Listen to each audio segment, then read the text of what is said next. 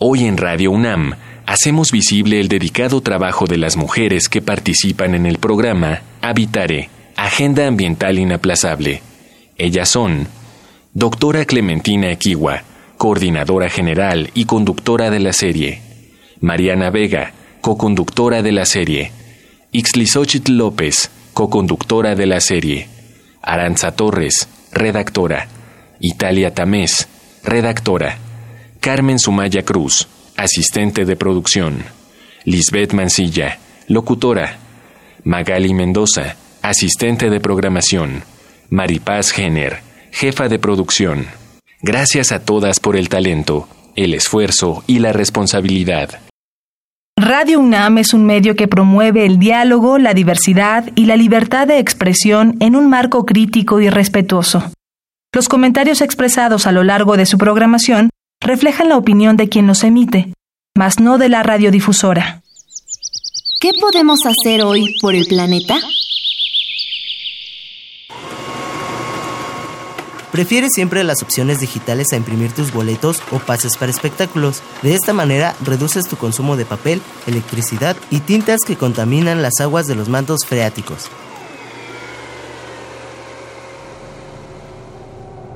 Habitare Hola, ¿qué tal queridos ecófilos? Esto es Habitare, Agenda Ambiental Inaplazable. Les saluda Paco Ángeles en este espacio del Instituto de Ecología de la UNAM, cuya titular es la doctora Clementina Equigua. Este espacio lo conduce con Mariana Vega y en ocasiones con Ixtli Xochitl López. Esta tarde del 9 de marzo estamos aquí solidarizándonos con la lucha de las mujeres por una vida libre de violencia. Esta tarde en Habitare vamos a platicar con el maestro Alejandro Martínez Mena. Él es experto en microscopía fotónica y microscopía científica. Maestro, bienvenido. Muchas gracias.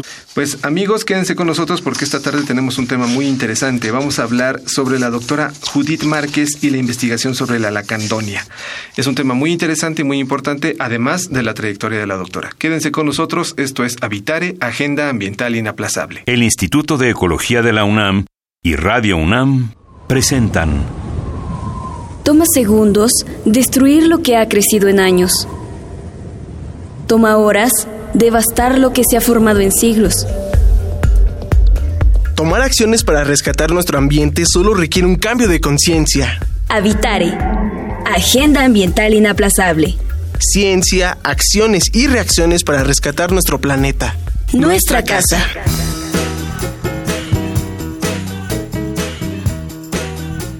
Gracias por continuar con nosotros. Vamos a platicar esta tarde con el maestro Alejandro Martínez Mena. Maestro, este tema que vamos a tratar hoy es muy importante, sobre todo en el contexto de este día. Vamos a hablar del trabajo de una doctora que ha dedicado su vida a la biología, a las plantas, a los seres vivos. ¿Qué nos puedes contar sobre Judith Márquez?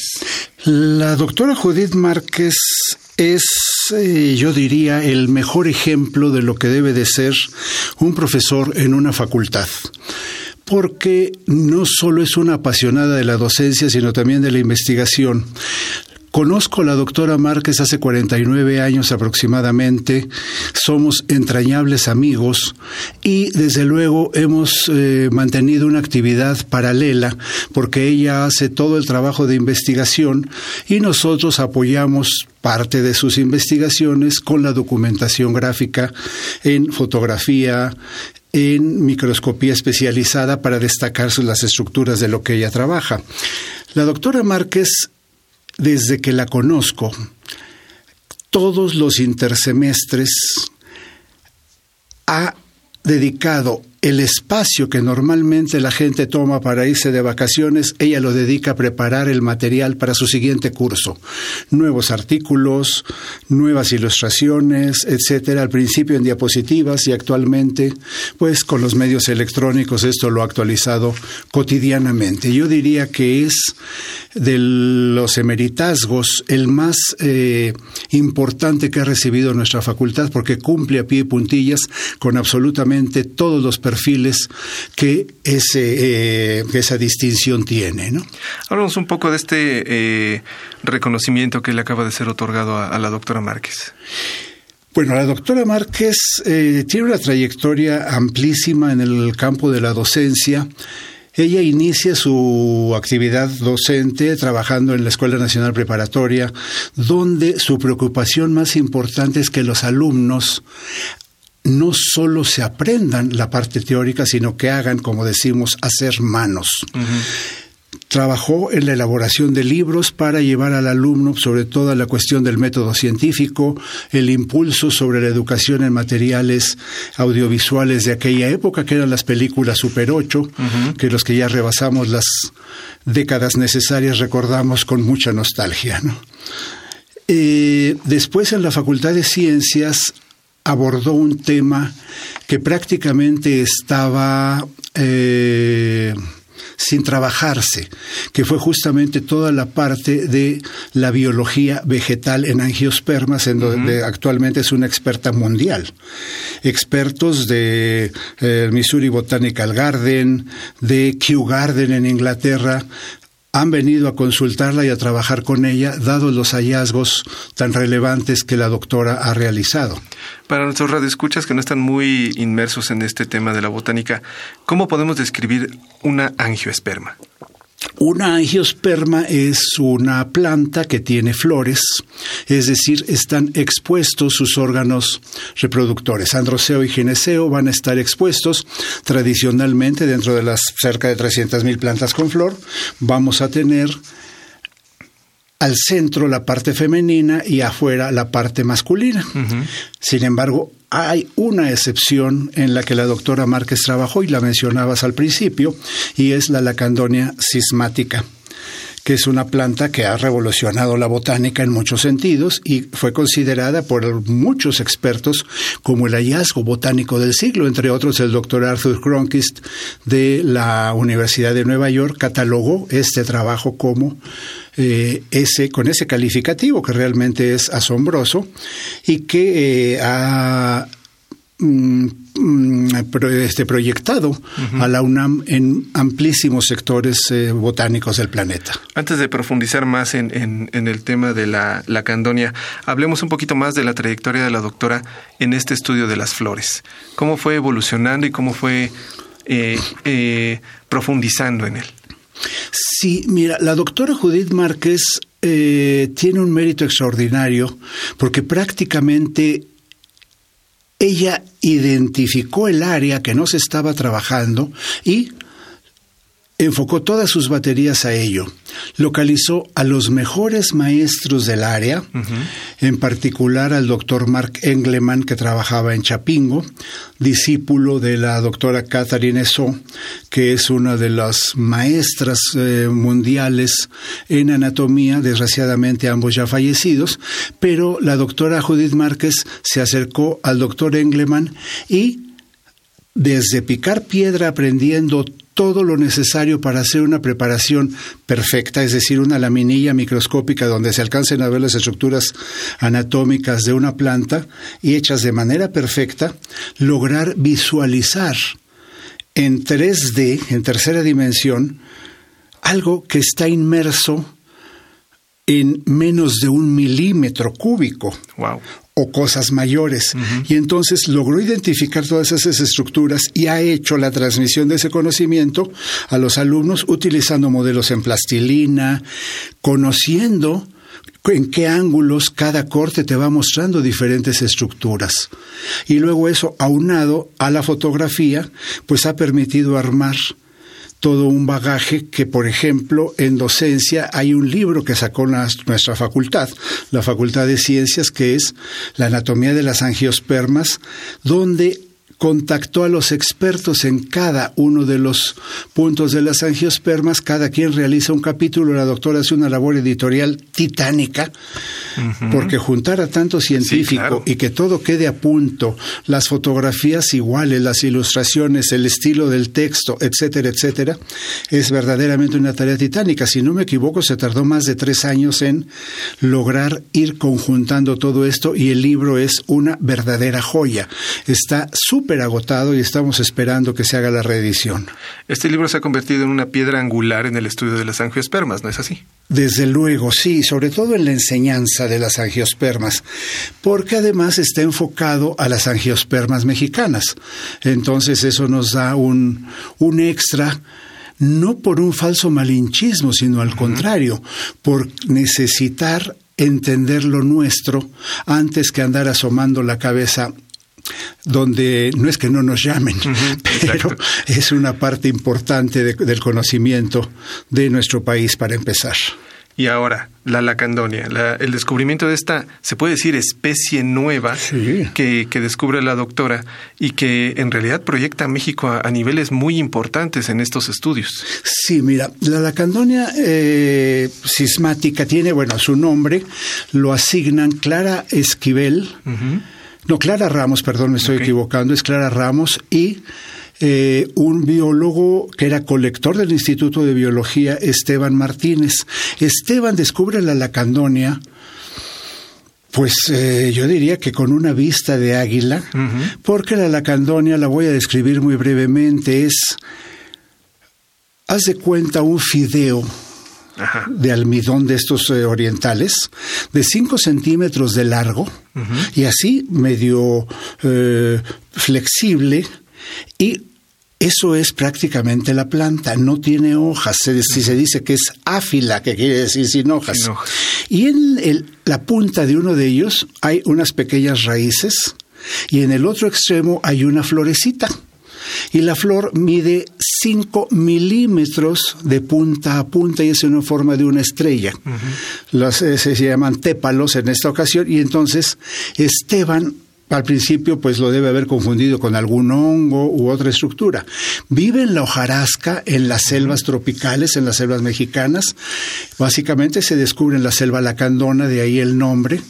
Y entonces Esteban colecta la planta, se la trae a, México, al Instituto de Biología, y al estar platicando con los investigadores, pues se dan cuenta de que es una cosa absolutamente rara, porque si tú tienes 300.000 plantas que te demuestran que el gineceo va por dentro y el androceo por fuera, las anteras por fuera, y te encuentras una que está al revés, ¿qué ocurrió? Hubo quienes decían, esto está muy raro, otros que dijeron, mm, a lo mejor es una inversión de último momento, etcétera. Algún defecto genético o algo así, ¿no? Sí. Y los investigadores americanos, porque este era un proyecto patrocinado por Missouri Botanical Garden, dijeron que no, que no, se, que no podía ser. Y ahí es donde Judith, con una vista excepcional, dice, vamos a hacer el estudio anatómico.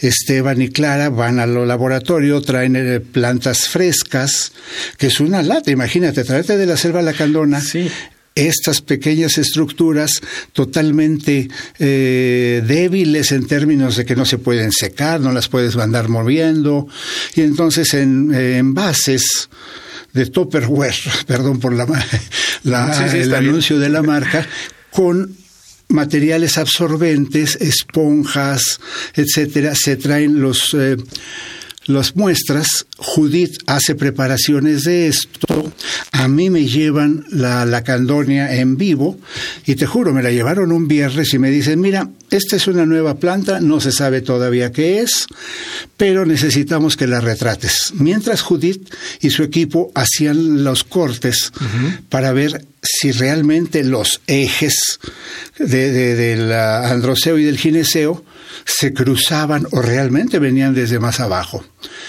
Y bueno, pues hacemos ese trabajo. Judith descubre, junto con su equipo y el doctor McEngleman, que era un continuo, que no había un cruce intermedio. No había una deformidad. Y claro, todo el mundo en Estados Unidos empieza a decir, no, no creemos eso.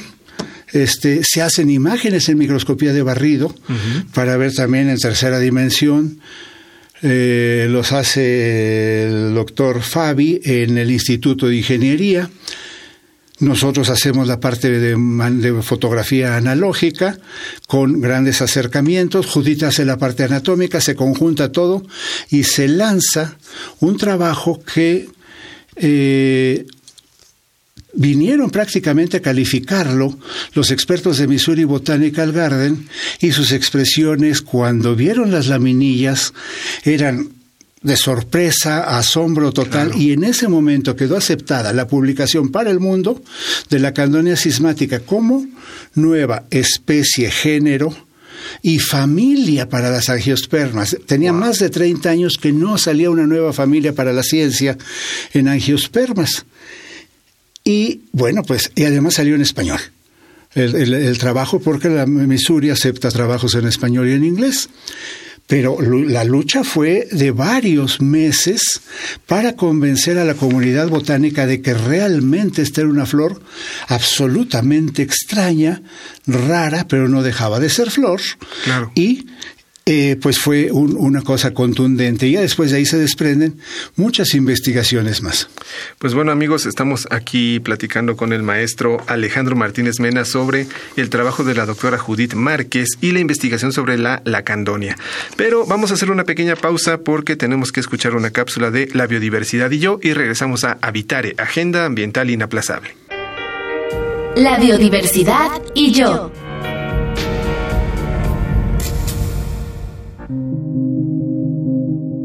La selva lacandona es uno de los ecosistemas más importantes de nuestro país. Se encuentra entre los que más biodiversidad albergan. Tan solo en una hectárea de esta selva existen hasta 160 especies de plantas vasculares y 7.000 árboles.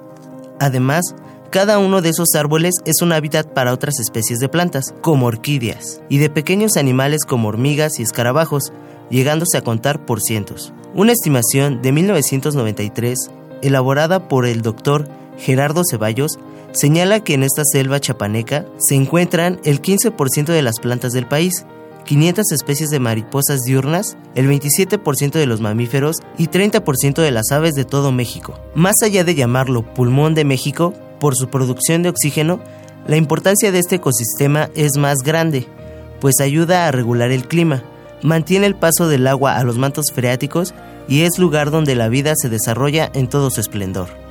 Si queremos conservar a especies como el tapir, la nutria de río, el jaguar, el mono araña, el cocodrilo de río y la tortuga blanca, entre otras, si la visitas, cuídala y ayuda a las comunidades locales a mantener su biodiversidad.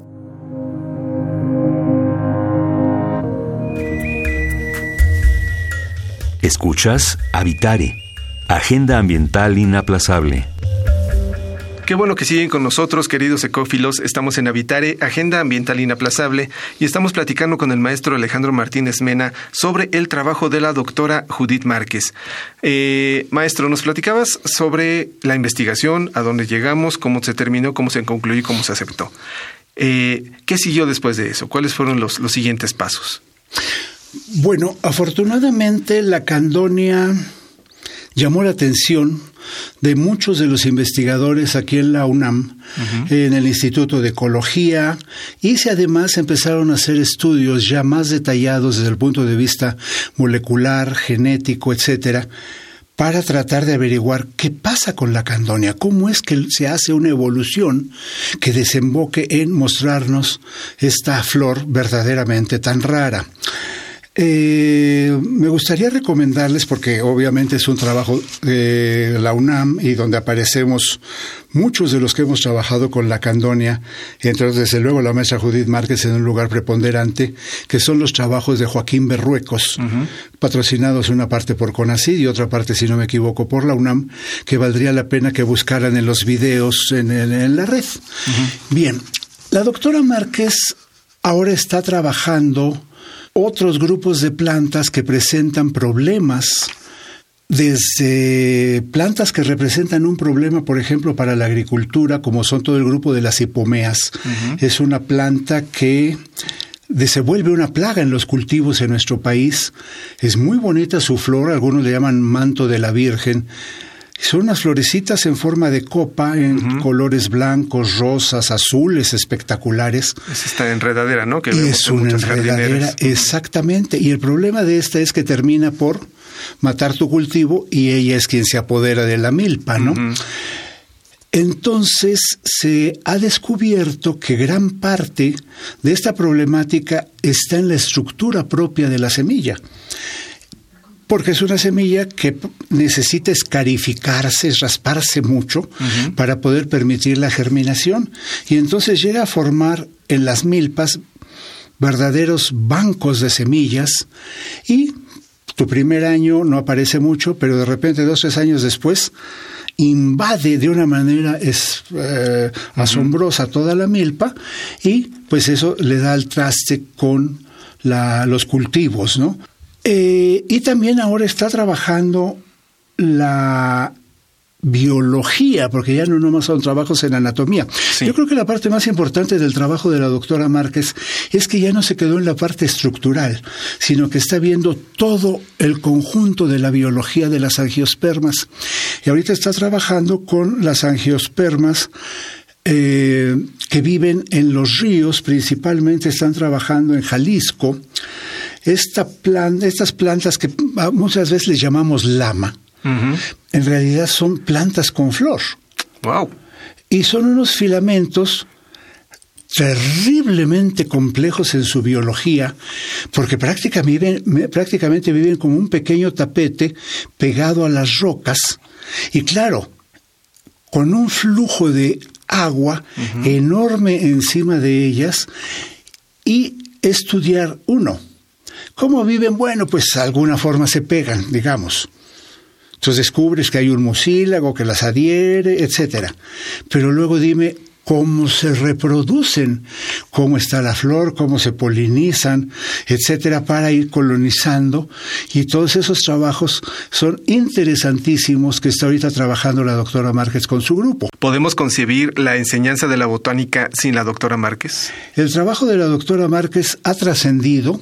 Ahora hay grupos que ella ha generado, por ejemplo, que están en Chapingo, eh, grupos que están en institutos donde se están desarrollando las eh, fases, primero de anatomía, pero eh, yo creo que una de las visiones más importantes que ha tenido la doctora Márquez es en ver que la descripción anatómica, etcétera, requiere ya un más allá. Y ese más allá lo está logrando la doctora Márquez con los trabajos con biología molecular y ella todos los semestres organiza un curso para sus alumnos y quien quiera más, cursos sobre todas las tecnologías en, biología molecular y está haciendo que el grupo surja a niveles muy importantes porque además es hacia donde va ahorita la biología actual. Ya no nos quedamos en la descripción per se de las eh, estructuras animales, lo que sea, sino hay que vincularlo y para ello la biología molecular es una herramienta fundamental. Y más allá de eso, la doctora se ha involucrado en otros ámbitos, por ejemplo, estos, eh, estas jornadas de cine científico que también ha organizado para eh, buscar hacer conciencia en la conservación del ambiente. Efectivamente, la doctora Judith como persona, como ser humano, yo la califico como excepcional porque tiene muchas características de eh, un ser humano preocupado no solo por el ambiente, que bueno, pues es para todos una, una razón fundamental de nuestra existencia como profesionistas en el caso de la biología, y participa la doctora Márquez en ponencias, conferencias, exposiciones, obviamente cuanto congreso se pone por enfrente, pues ahora ya es una invitada de honor. Claro. Sí, ya no anda... Eh, eh, claro, presenta muchos trabajos. Yo te podría decir que en cada congreso de botánica o de anatomía, esto, yo creo que si hay ocho o diez trabajos de su grupo, son, son pocos, porque es un grupo muy rico académicamente. Eh, las jornadas de cine científico, por desgracia, nos falta crecer un poquito en nuestro país y se vuelven tareas de gran lucha para que se vayan dando. Sin embargo, afortunadamente en la UNAM tenemos eh, grupos que están muy preocupados por hacer crecer esto y podría mencionar TV UNAM con el maestro este Iván Trujillo, que está tratando de, impulsar mucho esto. Yo, lo conozco porque, bueno, también estoy invitado a participar en ello. Estamos por hacer talleres de formación de jóvenes cineastas a los que les damos los principios elementales del área, es decir, biología, zoología, ecología, y la herramienta con que obtener imágenes adecuadas para poderlos involucrar en todos estos proyectos, ¿no?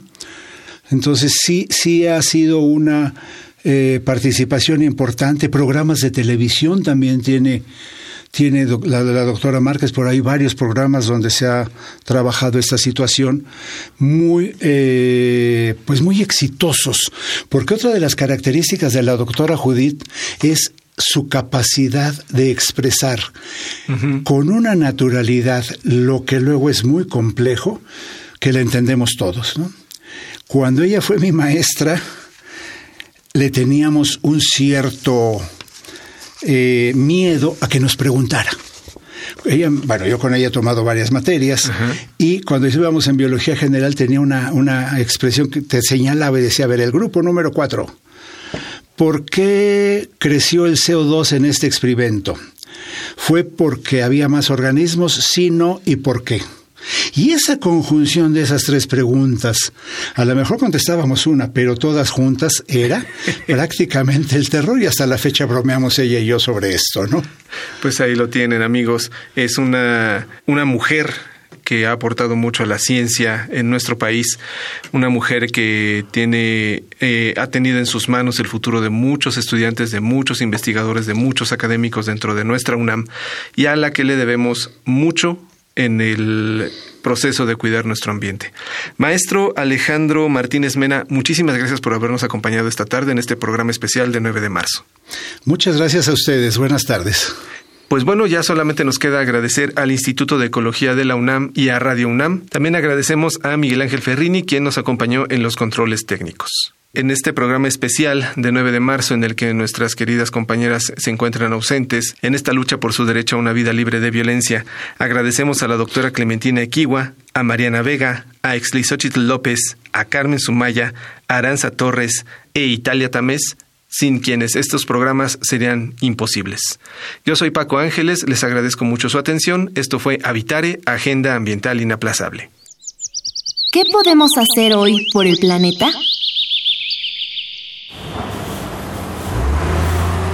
Es importante mantener en buen estado las calles de nuestras colonias.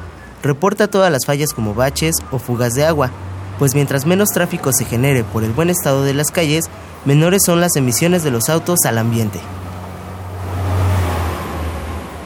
Visita ecología.unam.mx para obtener más información sobre el tema de hoy. Y si quieres escuchar todas nuestras emisiones, entra a radiopodcast.unam.mx. Radio UNAM y el Instituto de Ecología de la UNAM presentaron Habitare, Agenda Ambiental Inaplazable